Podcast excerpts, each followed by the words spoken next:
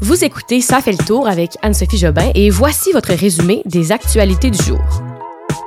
Plusieurs clients toujours privés de courant, trois jours après la tempête. Québec adopte la réforme de la charte de la langue française et plusieurs critiques sur le festival Métro Métro. Et bon mardi, tout le monde de retour après un long week-end qui a tellement fait du bien, mais des fois les longs week-ends c'est tellement pire parce que oh mon dieu, tu reviens au travail puis on dirait que tu as tellement trop décroché que c'est encore plus difficile de revenir. Mais lorsqu'on était en congé, on était bien. Sachez que moi, ça a été difficile aujourd'hui de revenir, mais nous voilà de retour en force. Je vous rappelle que le podcast s'achève bientôt pour la saison 1. Cette semaine, la semaine prochaine, ce sera les derniers épisodes euh, des résumés du jour. Puis on va revenir après en septembre, mais on en profite et je continue à vous faire des épisodes toute la semaine. Alors voici les nouvelles d'aujourd'hui. On est le mardi 24 mai. Je vous parle de ces violents orages qui ont balayé le Québec et l'Ontario au cours du week-end. Si vous étiez ici, vous n'êtes pas parti dans le Maine comme certains, vous avez été témoin de ça. Peut-être que pour certains même, vous avez eu des bris. Euh, en fait, ce qui s'est passé, c'est une violente tempête qui a vraiment le frappé samedi après-midi. Et euh, en ce moment, il reste près de 124 000 clients qui sont privés de courant. Ça, c'était les données d'environ là, 13 euh, heures cet après-midi. Ça, c'est au Québec. En Ontario, il y a toujours 220 000 foyers qui n'ont pas d'électricité. La majorité devrait retrouver le service aujourd'hui, par contre, là, euh, mais Hydro-Québec dit que même après-demain, il va encore avoir des foyers qui vont être affectés. On parle de 30 000 foyers pour lesquels les travaux pourraient être plus longs. Au pire de la tempête, il y a 550 000 clients d'Hydro-Québec qui ont été privés de courant, plein de gens qui devaient vivre sous les chandelles. Il y a plusieurs endroits au Québec où les rafales ont été très violentes, dont le lac Manfré-Magog, où il y a eu des rafales jusqu'à 151 km heure. À Trois-Rivières, là, on s'est rendu avec 96 km heure et Gatineau 90. Euh, c'est des grands vents, ça, quand même, là. Euh, l'infrastructure, l'infrastructure, pardon, ne tient juste pas quand des vents d'une telle ampleur euh, frappent.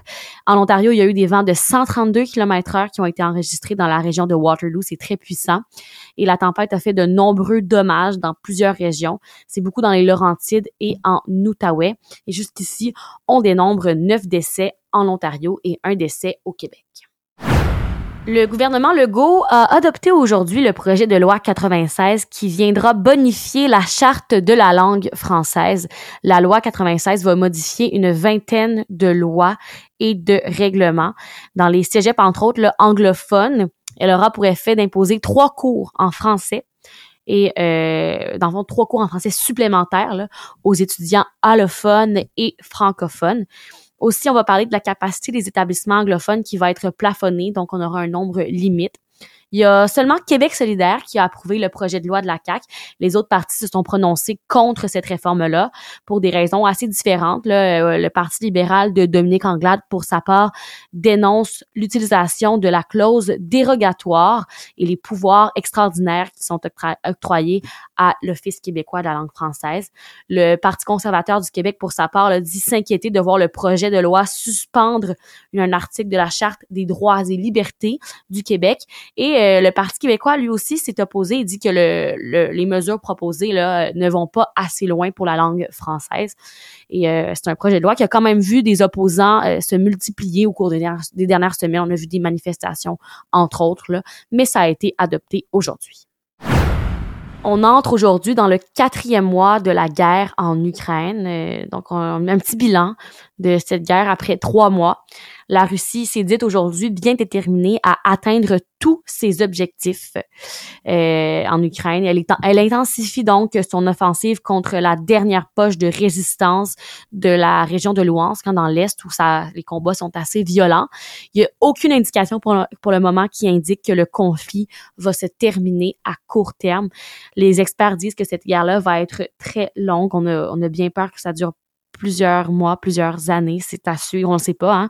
Le ministre russe de la Défense et le secrétaire du euh, Conseil de sécurité de la Russie ont tous les deux laissé entendre aujourd'hui que Moscou va combattre longtemps en Ukraine pour atteindre ses objectifs de son intervention. On peut aussi parler de l'inefficacité hein, de l'armée russe qui, euh, entre autres, est responsable de la durée du conflit avec la solidarité du monde occidental pour l'Ukraine. On sait qu'il envoie plusieurs armes. Euh, la position de la Russie est beaucoup plus faible aujourd'hui qu'il y a trois mois. On a vu plusieurs échecs stratégiques depuis le début de la guerre.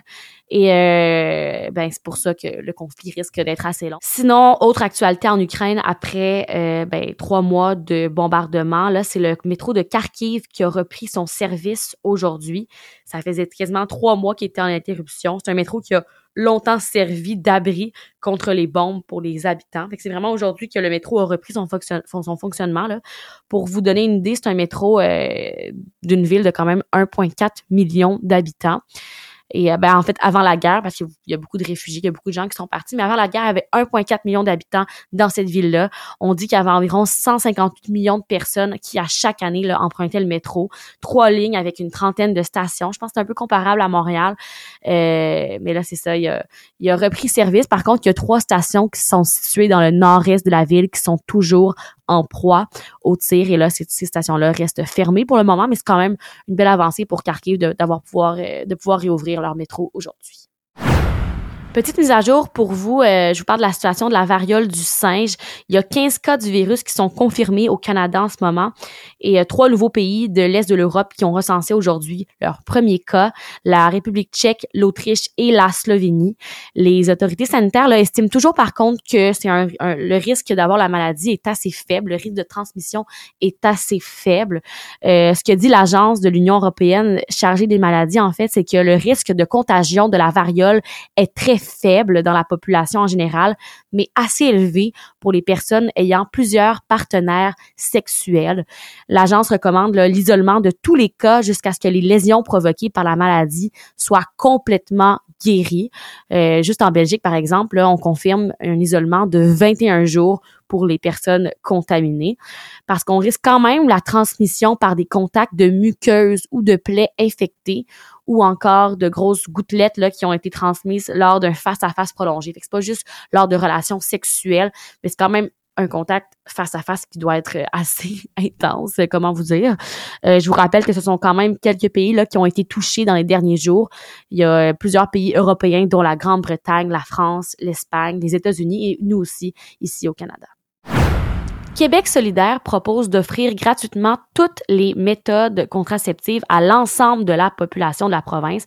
On sait qu'on est dans un contexte économique assez difficile et euh, pour une large partie de la population, mais Québec solidaire croit que ça pourrait leur donner un petit coup de main de ne pas avoir à payer pour les moyens de contraception.